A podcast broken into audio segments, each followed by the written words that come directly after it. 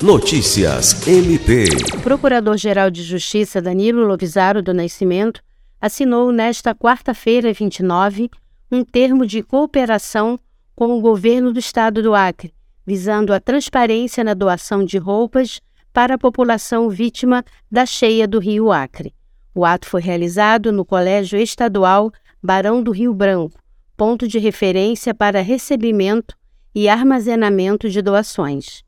Com a parceria, o Ministério Público do Estado do Acre ficará encarregado pelas doações das peças de vestuário que foram arrecadadas por meio da campanha Juntos pelo Acre, coordenada pela Secretaria de Estado de Assistência Social e Direitos Humanos. O documento também foi assinado pelo secretário da pasta, Lauro Santos. De acordo com o procurador-geral, serão colocados à disposição a estrutura e equipes do MPAC para fazer a entrega das doações nos bairros atingidos.